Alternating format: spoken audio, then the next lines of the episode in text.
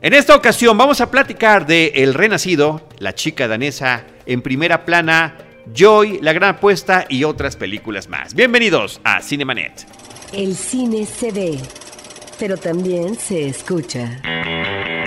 Se vive, se percibe, se comparte. Cinemanet comienza. Carlos del Río y Roberto Ortiz en cabina. www.cinemanet.com.mx es nuestro portal.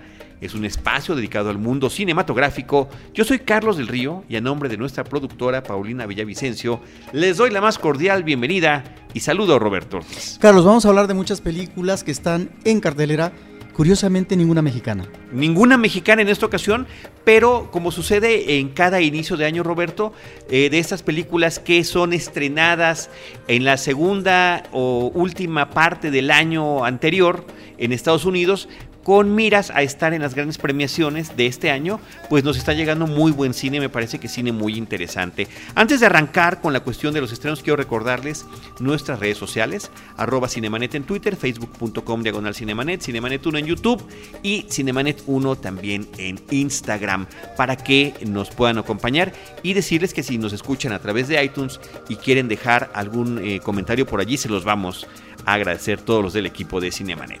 Roberto, El Renacido, The Revenant, la película dirigida por Alejandro González Iñárritu, protagonizada eh, por Leonardo DiCaprio, está ya por estrenarse el 22 de enero en México. Sí, es una película que impacta cuando el espectador la está viendo, Carlos, porque tiene que ver con una proeza humana. Está inspirado en un personaje real del siglo XIX, allá por 1820, que era un trampero y es un hombre que va a atravesar diferentes vicisitudes, dificultades, en donde está de por medio la hostilidad humana, pero también la hostilidad de la naturaleza. La naturaleza a partir de la temperatura, a partir de un animal agreste, etc. De tal forma que este hombre tendrá que enfrentar una serie de vericuetos para salir adelante, sobrevivir. Es una película sobre el esfuerzo de la sobrevivencia humana, pero que también tiene que ver, y ahí está la liga que podríamos hacer con respecto al género western con el tema de la venganza. Que me parece que eso es una de las partes más atractivas de la película, si bien también lo es la formalidad con la que la película ha sido filmada. Una película que eh, pues tuvo muchísimos tropiezos, eh, más de nueve meses de filmación en Canadá y finalmente en Argentina porque cambió el clima y tenía que verse el mismo entorno nevado y ya estaba llegando la temporada en la que se derretía el, eh, se derretía el hielo cuando estaban filmando en Canadá, pero querían utilizar únicamente luz natural para filmarla con la fotografía de Manuel Lubezki y esto permitía que fueran menos de un par de horas al día las que se podían aprovechar en la hora justo del atardecer. Es una película que además eh, tuvo grandes dificultades eh, en la producción, Carlos, en donde eh, muchas personas que estaban integradas tuvieron que renunciar. Y me parece que hay un elemento interesante, Carlos, con respecto a los personajes principales, en donde si bien en el western clásico vemos esta oposición entre el cowboy solitario que se enfrenta en un duelo final con el pistolero malvado, que encarna el mal humano, Aquí estamos más bien a personajes, eh, ante personajes de otro tipo, que se mueven más por situaciones eh, de pasión, de móviles eh, personales y demás, y que está obviamente el elemento de la venganza, pero creo que no cae Iñárritu en el prototipo clásico, sino que le da cobijo a personajes que entrañan matices interesantes y de mayor complejidad. Y, el tema de la espiritualidad que maneja a lo largo de la película, la Eso contemplación de la naturaleza, pero ahí están, Roberto, ahí están. las imágenes, o sea, no estás convencido cómo lo realizó, pero así está realizada, ¿no? Sí. Ese es un eh, elemento, Carlos, que está ahí, que yo no sé si abarata en términos de melodrama, de apunte melodramático la cinta, que es esta parte efectivamente de aliento espiritual por parte del personaje eh, principal, interpretado muy bien por Leonardo DiCaprio, en donde eso, un ser va a estar ahí presente, no obstante finalmente que es un ser que no está eh, ya presente en vida, pero que finalmente puede ser un pivote en términos de aliento espiritual. No sé si eso abarata la A mí me parece que no, a mí me pareció que está muy bien utilizado con todo y la eh, pretensión con la que se puede mirar la forma en la que está manejada esta parte de la película. Visualmente es extraordinaria la cinta. Esta serie de planos secuencias que tiene son verdaderamente espectaculares. Leonardo DiCaprio, como dijiste, fabuloso y sensacional. Tom Hardy también. Han Gleason también. Digo, lo acabamos de ver en la película de Star Wars. Hay una diferencia abismal entre las dos interpretaciones que tiene entre estas dos cintas que están coexistiendo en nuestra cartelera en México. Así que en lo que tiene que ver con la formalidad de la producción, con la temática, eh, que sí, efectivamente es un western, un western atípico que estamos viendo, de una historia que además ya sido, había sido filmada en otra, en otra película hace muchos años y que ahora eh, llega con esta eh, superproducción que me parece que está haciendo un trancazo visual para el espectador. Sí, habrá que ver también si no resulta excesivo en esa serie de vicisitudes que enfrenta el personaje principal, Glass Carlos, en donde es atropello y atorón y en donde efectivamente es el esfuerzo humano sobrevivir ante una situación límite. Sí, ahí, ahí yo haría un paralelismo así un poco curioso. Recuerda que en Los Infiltrados de Martin Scorsese justamente eran Leonardo DiCaprio y Matt Damon los que estaban cada uno, uno infiltrado con los criminales de parte de la policía y otro infiltrado con la policía de parte de los criminales, tenía esta suerte de vida paralelas eh, y vicisitudes paralelas. Bueno, en dos películas distintas, en Misión Rescate Matt Damon y en esta película El Renacido eh, Leonardo DiCaprio, eh, tienen una, una situación por la que deben sobrevivir, donde fueron dados por abandonados, donde la hostilidad del ambiente es terrible, pero a final de cuentas, eh, después de ver el renacido, lo de Matt Damon eran vacaciones en Marte, ¿eh? ¿no te parece? Pues ahí está, una película que va a crear una gran expectación, Carlos. Muy bien, El renacido de Alejandro González Iñárritu, ya platicaremos de esta, de esta película más en nuestro programa especial de los Oscars. Roberto, La chica danesa es otra película que está ya también en cartelera. Esta es una película que está apostando particularmente por la actuación de su actor protagónico, que es eh, Eddie Redmayne, que interpreta a este hombre que en el siglo hace prácticamente 90 años en Europa eh, se da cuenta de su inclinación sexual y empieza primero a vestirse como mujer para después querer transformarse en mujer. 1926 en Copenhague, efectivamente, él es Einar Wegener, que está casado en ese momento con una artista plástica y que la anécdota parece ser, Carlos, eh, fue Interpretada por Alicia Vikander. Sí que está muy bien, en donde ella, que está pintando una bailarina en su cuadro, resulta que no está presente en ese momento la modelo y acude a su esposo para que él se vista con este este atuendo femenino y comienza esta afinidad o esta sensibilidad a Flora de eh, un hombre que a final de cuentas lo que dice es que eh, tiene eh, una eh, digamos, con una inclinación de ser mujer, pero está atrapada en el cuerpo de un hombre. Y por lo tanto, lo que va a venir a continuación, sin que lo detallemos, eh, tiene que ver con una experimentación científica en términos de operaciones para cambiar de sexo. Sí, yo no sé, Roberto, aquí en este caso, a ti qué te parezca la película. A mí eh, me parece que en términos de la forma en la que está realizada, los vestuarios de época, las actuaciones, están bien, pero no termina de... sé que es una historia basada en un, también, porque esto va a suceder mucho en este episodio, en películas que están basadas en hechos reales, pero la forma en la que el personaje protagonizado por, eh, interpretado por Eddie Redmayne, empieza a tener esta eh, sensibilidad, particularmente a través de la ropa, ¿no? Cuando va pasando junto al vestuario en un, en un teatro, siente las texturas de cada una de las ropas femeninas y demás. Me parece que, que si bien es eh, con mucha con mucha eh, trabajo de estilo se está haciendo, es no deja de ser un cliché. A mí lo que me llama la atención de este personaje, Carlos, es que es también un entorno adverso el que él vive.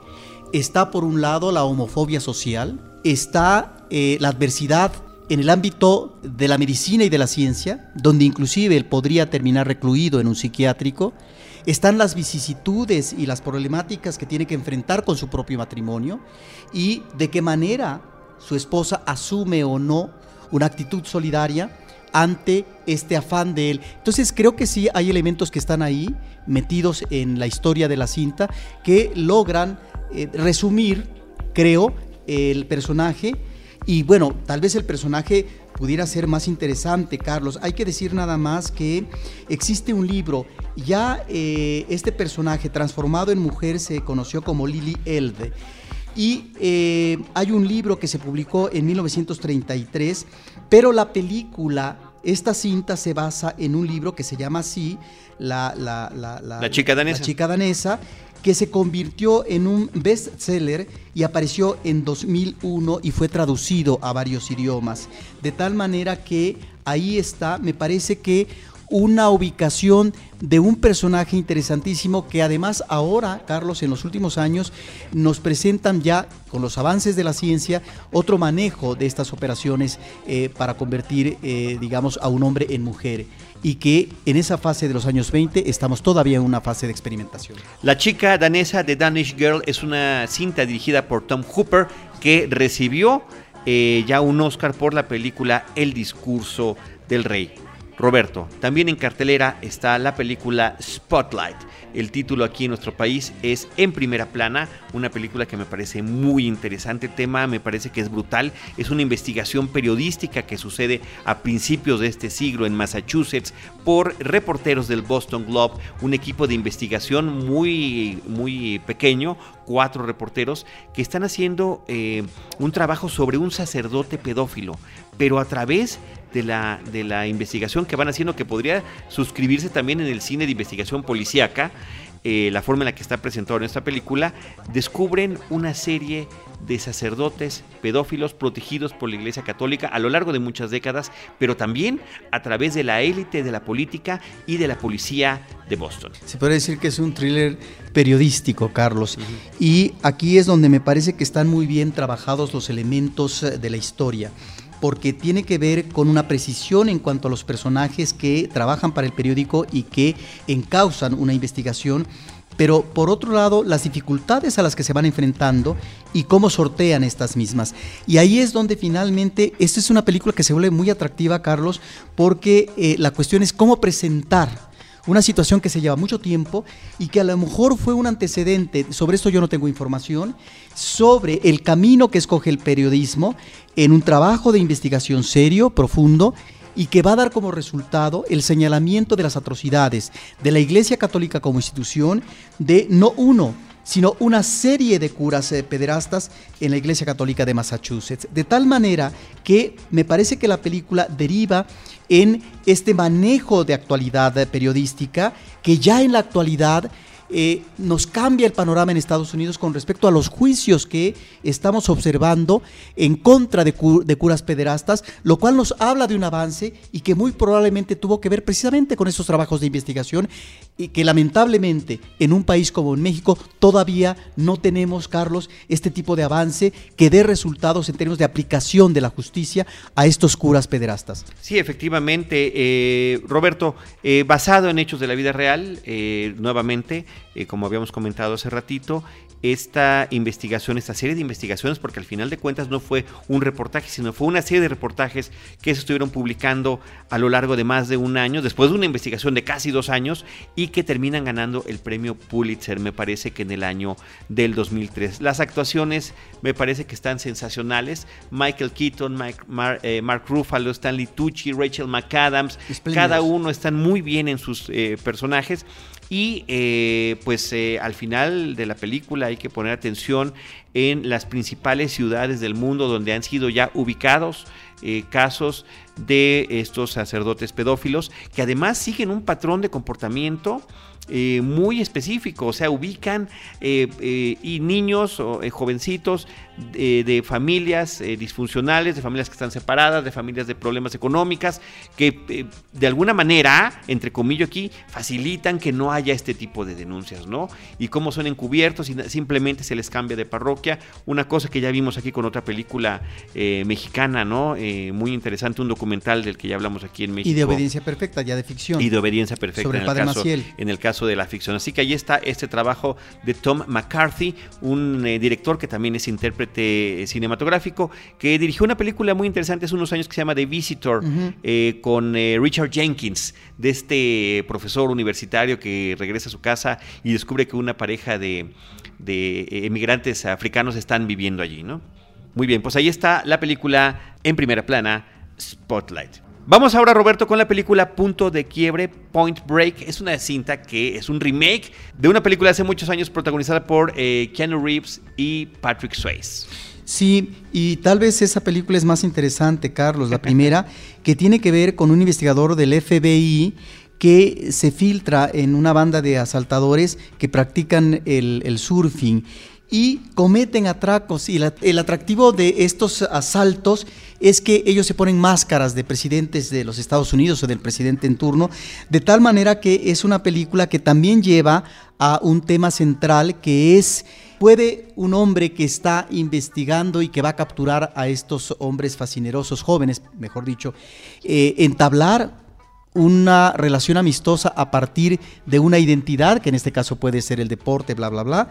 Bueno, pues esto es lo mismo que se maneja en la película actual Punto de Quiebre, Carlos, que me parece que es muy esquemática, que efectivamente apuesta a la imagen espectacular, a toda una serie de recorridos en diferentes partes del mundo. Lo mismo es eh, pues una cascada en Venezuela, que esta parte de el hoyo de las golondrinas que está en San Luis Potosí en México, etcétera, para poder eh, tener dinero mucho dinero y poder, bueno, lo mismo repartirlo a los pobres y cosas de ese tipo, que uno diría, ni siquiera hay un planteamiento de una situación eh, de enojo o de encono ante el manejo eh, de la empresa capitalista, ni mucho menos. Es una especie de juego y me parece que es una película que, cuyo único, atractivo es eso, es la fotografía y los paisajes, en donde pareciera que los personajes no existen o son, son personajes baladíes. Y me parece que ni siquiera se explota el, el éxito que tuvo en su momento, que creo que fue un éxito efectivamente del momento, no es una película que haya trascendido realmente, la de Point Break, la cinta original, que además fue dirigida por Catherine Bigelow y además de Patrick Swayze de Keanu Reeves que comentábamos hace rato, estaba Gary Busey en el reparto, eh, que bueno, tuvo, tuvo su impacto y tuvo su momento y era, era, una cinta de la que se hablaba y demás. Y en esta además están con protagónicos, eh, pues actores que no tenemos bien identificados, Edgar Ramírez y Luke Bracey. De Edgar Ramírez hablaremos en un momento porque también Actualmente está en la película de Joy, El nombre del éxito, eh, pero realmente no, no es un reparto ni siquiera particularmente mm, atractivo. Pero ya Edgar Ramírez ya se está situando como presencia masculina de tipo erótico y que en este caso a partir del deporte extremo en punto de quiebre, así es como lo aprovechan actualmente. Y, Ray Winston, que bueno, es un hombre que siempre es interesante verlo en la pantalla, pero creo que ni él logra salvar esta cinta. Roberto Ortiz, vamos a cambiar de película. Ahora sí nos vamos a Joy, el nombre del éxito, la cinta protagonizada por Jennifer Lawrence. Es una película donde también eh, participa Bradley Cooper, eh, Robert De Niro, Isabella Rossellini, dirigidos por David O. Russell, un director que se ha caracterizado por eh, trabajar ya con ellos en otras ocasiones no sé a ti en comparación con sus otras películas, Roberto, si te parezca que esta es un poco menor, pero me parece que es la menos pretenciosa y posiblemente la más agradable de las cintas que le hemos visto recientemente. Pero a final Descuento el luchador, ¿no? Estoy hablando de las otras. Sí, pero a final de cuentas no resulta tan convincente, porque uno podría ver en eh, esta incursión ante tantas dificultades para lograr el éxito a partir de un invento eh, casero que hace el personaje de Jennifer Lawrence, que efectivamente estamos ante una chica aguerrida, podríamos decir que es una heroína doméstica, me parece que el personaje ahí va y que de repente ante las complicaciones que se enfrenta, ella es todavía una mujer joven, vital, problemas con la familia, problemas del trabajo, etcétera, insatisfacciones a final de cuentas. Esta idea de la abuela de que ella tiene que ser una mujer de éxito, ¿sí? que es un elemento ideológico, bueno, pues ella se enfrenta ante situaciones cada vez más difíciles, cómo sortear y llegar efectivamente a aterrizar y estar en la pasarela del triunfo del éxito. Me parece que de repente la película eh, cobra eh, mayor fuerza cuando hay matices en donde dices, ah, en la historia se está yendo por otra parte que va volviendo al personaje más interesante, pero el final es sumamente chabacano, ¿sí? que no lo vamos a platicar ni mucho menos, pero en donde observamos, Carlos, que sigue siendo este elemento ideológico del el triunfo, por el triunfo mismo, aunque haya una componenda final. Y creo que es el tipo de películas, Carlos, que hacen lucir al actor o a la actriz y que son la típica película que se hace para que una actriz, un actor pueda obtener premios. Sí, Roberto, pero tú hablabas de- del convencimiento que podría generar esta película. Yo, yo creo que la forma en la que está contado no necesariamente, no necesariamente se trata un- un- de un asunto de realismo. Está contado desde la perspectiva de un personaje que ya no está, digamos, con el resto de los que están allí, que nos está contando como si fuera un cuento esta historia. Me parece que es súper interesante la dinámica familiar. Narrativa- narrativamente es interesante. Muy interesante. Y la dinámica familiar que tiene esta mujer con su padre, con su abuela, con su ex esposo, que es Edgar Ramírez justamente, que estábamos mencionando por la película de Point Break, es lo que hace esta película particularmente fascinante. Y este vínculo que tenemos allí eh, de la mamá que le encantan las telenovelas y esta telenovela que vemos primero en blanco y negro en la televisión y años después los Sí. personajes eh, ya eh, pues han envejecido pero siguen actuando en la misma escena, me parece que le da un toque así que al contrario nos saca de la realidad. Sí, a mí no me parece fascinante, pero sin embargo acepto, Carlos, que hay una serie de personajes secundarios muy interesantes que nos remite a este universo familiar estadounidense, con todas sus complicaciones, con todas sus dificultades y la forma como encaran un presente en términos de darle la vuelta a la hoja de manera exitosa. Y ahí es donde tenemos algunas actuaciones que me parece que son muy solventes, un Robert De Niro, por ejemplo, como el padre de la chica, o una Isabel Rossellini que de repente Isabela uno dice, Rossellini. pero esta viejita, bueno, no es una viejita, pero esta mujer ya tan grande, ¿es Isabela Rossellini? Pues es Isabela Rossellini, la de David Lynch, Sí, de Terciopelo Azul. Podría parecer prácticamente como la madrastra malvada o la bruja de algún otro cuento de hadas. No, Silver Linings eh, Playbook y American Hustle son las otras películas en las que ha participado Jennifer Lawrence con el director David O. Russell, que le ha generado nominaciones y inclusive que ganara el premio Oscar a esta mujer. Ahora, sí nos habla esta película de una actriz que tiene fuerza y presencia eh, en el cine, que puede hacer papeles dramáticos y que los puede asumir muy bien, y que no solamente puede apostar de manera exitosa al cine de acción, ¿no? Como los Juegos del Hambre. Sí, no, no, esta, ella se consolida película con película, verdaderamente es extraordinario verla, verla en la pantalla. Y sí, efectivamente es refrescante, después de chutarnos todas las películas de los Juegos del Hambre, que finalmente tengamos una cinta como esta, donde además de los actores que mencionamos, también participa Vir- Virginia Madsen eh, y Diane Ladd, que es justamente la abuelita. Roberto, otra película interesante, otra película basada en hechos de la vida real, otra película narrada de una manera distinta, narra una cuestión que es verdaderamente eh, dramática para el entorno económico mundial, que empieza con la crisis financiera de la industria de, la- de la inmue- de los inmuebles en Estados Unidos y que terminan desencadenando eh, en el 2008 una serie de, de, pues como de fichas de dominó de las economía de, de la economía global, ¿no? Esta crisis financiera y que está contado como una suerte de comedia muy interesante por Adam McKay, que es The Big Short en su título original y que aquí se llama La Gran Apuesta. Sí, ahora, yo es una película que tengo que ver, Carlos, confieso, dos o tres veces, si quiero entender muy bien cuál es esa mecánica del mundo de la bolsa de valores y cómo se manejan estos dineros desde el ámbito empresarial. No, yo no aspiraré a entenderlo nunca, Roberto, pero Ah, pero, pero, pero, pero finalmente, es decir, la puede ver cualquier espectador, Sí. eso quiero decir, ¿no?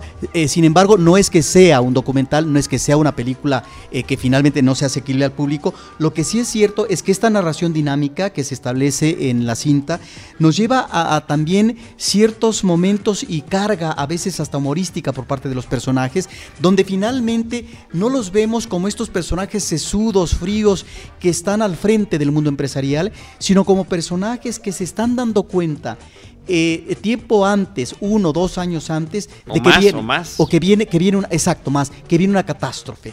Y que bueno, que en este mundo del capitalismo donde finalmente las, las cuentas pareciera que no obstante las crisis y los vaivenes y, y las depresiones económicas, pues no va a pasar algo realmente drástico. Pues bueno, resulta que pasó algo drástico y que inclusive al final de la cinta hay una especie de vuelta de tuerca donde finalmente eh, se habla de cómo se da el verdadero cauce final en este mundo de las grandes finanzas.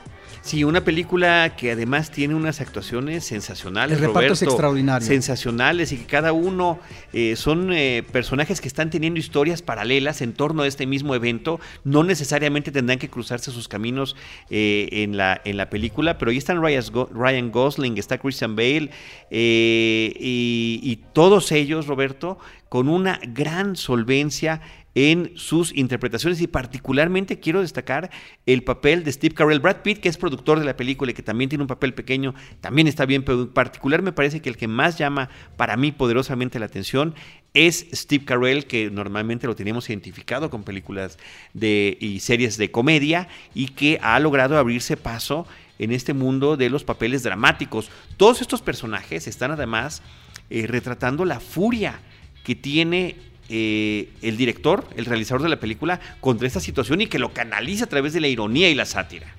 Me parece que es un elemento muy interesante. Y además, ¿sabes que Carlos? Creo que habíamos visto ya otra película, pero que tenía que ver con momentos previos un día antes, digamos. Sí, Margin, Margin Call, pero esta tratada como drama, también muy interesante la película. Sí, pero esto es otra cosa.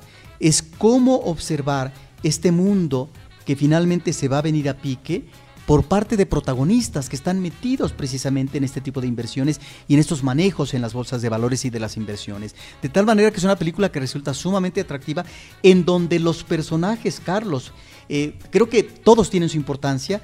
Eh, se maneja no solamente esta situación que tiene que ver con el trabajo, sino también situaciones propias de ellos en términos de sus relaciones personales o de su vida íntima. Para concluir, Roberto, nada más y como referencia, además de Margin Call, que ya dijimos que es del 2011, está el documental Inside Job que narra Matt Damon, que también trata sobre este tema. Yo creo que si alguien quiere hacer un, ciclo sobre las películas de la crisis, las tres son estupendas.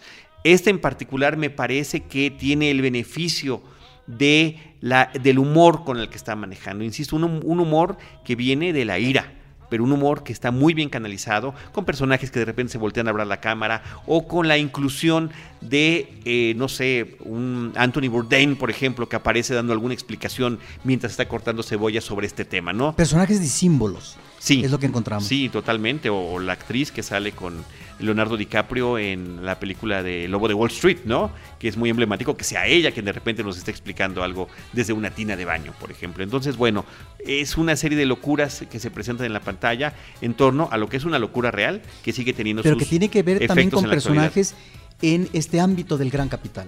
Efectivamente. Pues ahí está, Roberto, la película La Gran Apuesta de Big Short. Roberto, de La Gran Apuesta nos vamos a ir a la película Operación Ultra, American Ultra. Es una película que eh, posiblemente nos trae un tema que ya tenemos conocido, una especie de persona entrenada por el gobierno como en el caso de eh, The Born Identity o Identidad Desconocida, que tuvo secuelas y demás, pero este hombre, sin memoria de lo que es, está interpretado por J.C. Eisenberg, es un adicto a la marihuana, súper pacheco, que se la vive con su novia, que está interpretada por Kristen Stewart, y que un día la CIA decide que lo deben de eliminar, y es cuando el tipo se activa, y en este pequeño poblado tiene que enfrentarse a una serie de asesinos profesionales que van tras él. Es una película, digamos, en ese sentido muy sencilla, eh, pero que tiene escenas que me parece que son muy bien logradas en lo que tiene que ver con la acción con la que se está manejando la cinta y la serie de actores eh, de reparto que en, su, en sus distintos momentos están apoyando muy bien esta sencilla trama, como Topher Grace que viene en la televisión, o Connie Britton que la vimos en la primera temporada de eh, American Horror Story, Walton Goggins que tenía un papel muy importante en la serie de Shield, o inclusive John Leguizamo o Bill Pullman. Ahí está esta película que creo que además, yo, yo no soy fan más que de la belleza física de Kristen Stewart, de la serie de Twilight, pero aquí sí logra una química muy especial con el, personaje interpretado por J.C. Eisenberg, que nos genera empatía y que genera que estemos del lado de ellos en esta eh, noche terrible que están viviendo. Además de, de, la cuestión interesante de un flash forward que sucede con unas imágenes desde el principio de la película eh, eh, que pasan a velocidad vertiginosa ante nuestros ojos, y aunque digamos, chin, ya no se arruinó la película, ¿no? Poco a poco vemos cómo cada una de esas cuestiones se desarrolla de una manera distinta como lo estábamos esperando. Así que es una película de acción interesante, sorpresa, palomera, me parece que extraordinariamente divertida. Roberto, también en cartelera continúa la película Mía Madre. Una película que ya habíamos comentado porque estuvo en la última muestra internacional de la Cineteca Nacional, Carlos, es una coproducción de Italia y Francia de 2015 de Nanni Moretti, un director italiano interesante y Creo que el planteamiento es interesante. La anécdota es de una mujer que está filmando una película, una cineasta. Es el cine dentro del cine. ¿Y qué cosa es lo que está filmando? Tiene que ver con sus inquietudes en términos temáticos eh, de ella como creadora de cine, que es la forma como las empresas, Carlos, en el caso de la industria, que contrata muchos obreros, bueno, ya pasa de toda una generación o de generaciones familiares, ahora pasa a venderse a una transnacional, que es lo que finalmente eh, está ocurriendo en los últimos años con la economía globalizada, y trata ese punto de cómo va a afectar este tipo de transacción al mundo obrero en términos de reducción de la plantilla de trabajo, etcétera. Y ahí está no solamente el mundo del cine, eh, donde ella finalmente está apostando hacia un interés eh, temático, sino también sus relaciones a propósito de la vida íntima, si es un desastre o no, porque finalmente se antepone la actividad creativa y la otra parte queda rezagada, que es la vida personal, de relación de pareja, etcétera. Está efectivamente esta dificultad para continuar bien la relación con una hija que tiene adolescente y está también la presencia de una madre enferma que nos puede llevar a eh, la vía, Carlos, muy interesante, tratada por eh, Moretti, que es la muerte. De tal manera que me parece que están aquí algunos de los elementos que este director ha abordado en el cine, como es el elemento de la muerte y la cuestión creativa a través del cine. Mía Madre de Nani Moretti. Roberto, vámonos ahora con la película que en nuestro país se llama La Verdad Oculta. El título original es Concussion, una película de Peter Landsman protagonizada por eh, Will Smith y que trata de un tema que eh, aparentemente es una especie de escándalo terrible en torno a la NFL, a esta eh, institución del deporte del fútbol americano en los Estados Unidos eh, sobre un tema que parecería uno que sería una cosa de sentido común y es descubrir científicamente que el constante, los constantes golpes en la cabeza a lo largo de años jugando fútbol americano tendrán una secuela eh, importante en la vida, en la personalidad eh, de estos jugadores de fútbol americano. Y todo esto es descubierto por un médico con muchísimos títulos grados y estudios que trabaja como forense en la ciudad de Pittsburgh, donde están los acereros de Pittsburgh, los Steelers, el doctor Bennett Omalu, que a través de una autopsia a uno de estos pues jóvenes, eh, veteranos, pero joven, un hombre de cuarenta y tantos años, que ya se ve avejentado por los excesos y la forma en la que vive prácticamente como indigente, después de haber sido eh, un hombre que estaba pues en la televisión cada fin de semana y que era conocido por toda la ciudad. En esta película también eh, trabaja Alec Baldwin y Albert Brooks y David Morse, entre otros intérpretes. Y bueno, me parece que es sobresaliente la actuación de Will Smith en la película, interpretando este personaje, la sensibilidad que tiene hacia su trabajo como médico forense, pero también como especialista de la salud, o sea, saber qué nos dicen los muertos para ver de qué manera prevenir tragedias en el futuro. Y esta lucha que él no se imaginaba, porque ni siquiera veía fútbol americano, de lo que significaba decirle a la NFL decirle al público estadounidense de qué, eh, cuáles sean las consecuencias de este tipo de constantes golpes en la cabeza. Es una película entonces, por lo que estás diciendo, que reivindica actualmente a Will Smith, que en Por supuesto, por supuesto que sí, Roberto lo reivindica después de que pues ya tenía un tiempo que se le extrañaba en un, en un papel importante y nos damos cuenta de la sensibilidad que realmente tiene para interpretar distintos eh, tipos de personajes. Un personaje además con el que uno puede tener muchísima empatía y por supuesto el gran monstruo en la película es eh, la NFL, sin duda alguna, que trata de desacreditarlo, que trata de eh, minimizar lo que le está descubriendo, esta verdad oculta, entre comillas, del título en español. Concussion es la película que estamos comentando. Y Roberto, de la película de la verdad oculta, nos vamos a, platicar de En la mente del asesino. Solas es el título original, una película con Jeffrey Dean Morgan, eh, con eh, Anthony, Hopkins. que trata sobre una serie de asesinatos eh, muy peculiares.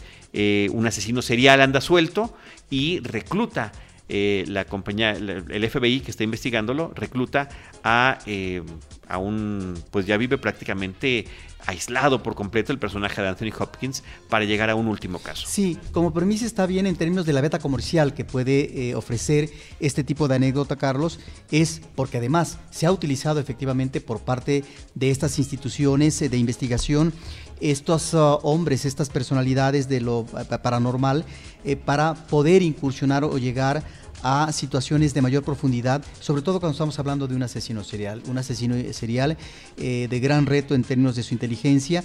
Y el problema que eh, se da aquí en esta cinta es cómo se desarrolla la historia y cómo al final eh, adquiere un manejo tan extraordinario en las visiones que tiene del pasado y del presente o del futuro Anthony Hopkins en su personaje de lo paranormal que se vuelve realmente, eh, digamos, una película increíble y sobre todo cuando vamos a ver... poco creíble, dices. Poco creíble. increíble en el sentido de que llega al extremo y también el duelo final que va a haber entre uno y otro personaje. De tal manera que ahí es donde uno a veces se pregunta, no por qué se repita en todo momento Anthony Hopkins, pero cuando uno ve esta cinta pareciera que continúa en el personaje de Aníbal Lecter. Sí, de alguna forma, ¿no? Que realmente estaría en este caso del otro lado del espectro y que eh, la premisa me parece que es muy interesante. De repente, efectivamente, se parece mucho a Seven, ¿no? Y ahí es donde está la gran crítica. Es el gran eh, asesino serial que tiene todo perfectamente medido y que los va guiando paso con paso para que vayan todos haciendo lo que él está diciendo. Nada más que aquí la cuestión pues eh, es, el tema este de, la actividad eh, psíquica que tienen estos personajes. Y efectivamente, sí, es superior la película de Seven. bueno, pero infinitamente superior. Así que ahí está la película eh, Solas en la mente del asesino. Y Roberto, concluiremos este episodio comentando la película Un hombre ideal. Carlos, esta es una película que llama la atención, es el segundo largometraje es una película francesa de Jean Goslan, el director. Me parece que hay una apuesta interesante y eh, nos presenta la historia de Matthew, un joven que tiene 25 años, que trabaja en una compañía de mudanzas, a eso se dedica, pero tiene aspiraciones, que son aspiraciones legítimas, convertirse en un escritor famoso y manda textos a la editorial con tal de que le publique en alguna ocasión, pero finalmente son textos que siempre se rechazan, seguramente porque su calidad es mediocre. De tal manera que ahí está su apuesta. Una apuesta que no va eh, funcionando y por casualidad, un día que están haciendo el cambio eh, de mudanza de un departamento donde un hombre ya viejo ha muerto, resulta que se encuentra una libreta donde viene un gran trabajo literario y se lo lleva a su casa y ahí está la duda de si pasar él como autor de esto, que al cabo no hay parece ser rastro, como es un hombre que ya murió, de que pudieran a interpelarle, que finalmente él es un autor postizo. De eso trata la película y lo que viene a continuación son las presiones que él va a tener para cómo sortear la situación no solamente profesional, porque el, libro se convierte en un bestseller cuando se publica, pero tiene la presión del libro a continuación, que tiene que publicar, ya hay adelantos económicos por parte del editorial, hay una relación romántica con una chica, ¿no? que además lo admira, etcétera, pero se comienzan a presentar problemas. Es una especie de thriller. Me parece que sí cuaja por momentos eh, el suspenso en la cinta y es yo creo que lo más atractivo de la, de la película como tal. Una película que ya había estado en el Tour de Cine Francés eh, pasado y que en su momento la habíamos mencionado. Roberto, An Homme Ideal de película del 2015 de Jan Goslan. Pues con eso concluimos la serie de películas que tuvimos en este episodio. Roberto, vamos a repasarlas rápidamente de atrás para adelante. Un hombre ideal, En la mente del asesino, La verdad oculta, Mía Madre, Operación, Operación Ultra, La gran apuesta, Joy, el, el nombre del éxito, Punto de quiebre, En primera plana, La chica nacida y el renacido. Muchísimas gracias a los que han llegado hasta este momento de nuestro podcast, agradecerles como siempre que nos acompañen y eh, recordarles que todo el equipo de Cinemanet los estará esperando en nuestros distintos espacios y en cada uno de estos episodios con cine, cine y más cine.